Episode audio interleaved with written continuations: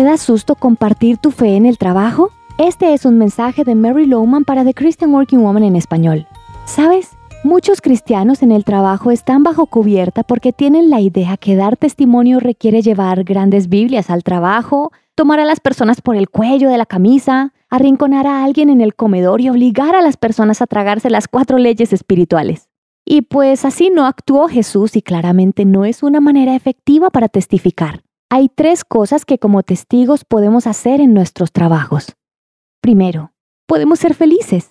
Seguramente no tengo que decirte que muchas de las personas con quienes trabajas no tienen mucho gozo en sus vidas. Para ellos la vida es una lucha. Escuchas mucha queja y por otro lado encuentras una actitud negativa. Tendrás un poderosísimo testimonio si entras a un escenario así con gozo. Segundo, la manera de testificar sin importar el escenario en que te encuentras es hacer un trabajo de calidad. La Biblia nos pide que lo hagamos. Lo debemos hacer con todo nuestro corazón. Nos recuerda que daremos cuentas al Señor por el trabajo que hacemos para nuestro jefe. Nosotros tenemos que responder a un gerente muchísimo más superior que nuestros compañeros del trabajo no creyentes. Así que la marca de un cristiano debe ser un trabajo de calidad y dar la milla extra. Tercero, orar fervientemente por las personas con quienes trabajas, por los compañeros, los gerentes y los clientes. Sé específico.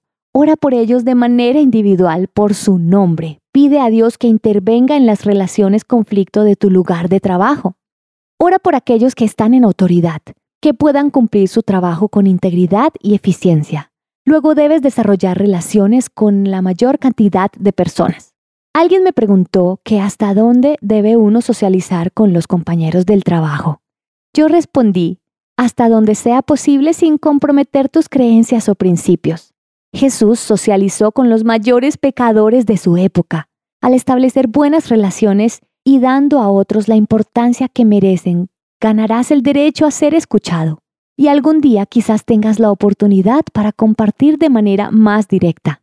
Primera de Pedro 3:15 nos dice, estar siempre preparados para responder a todo el que les pida razón de la esperanza que hay en ustedes si constantemente reflejas testimonio en estas tres áreas, no pasará mucho tiempo para que alguien te pida que cuentes acerca de la esperanza que hay en ti. Encontrarás copias de este devocional en la página web de christianworkingwoman.org y en español por su presencia radio.com, SoundCloud, Spotify y YouTube. Gracias por escucharnos. Les habló Mariana Vargas.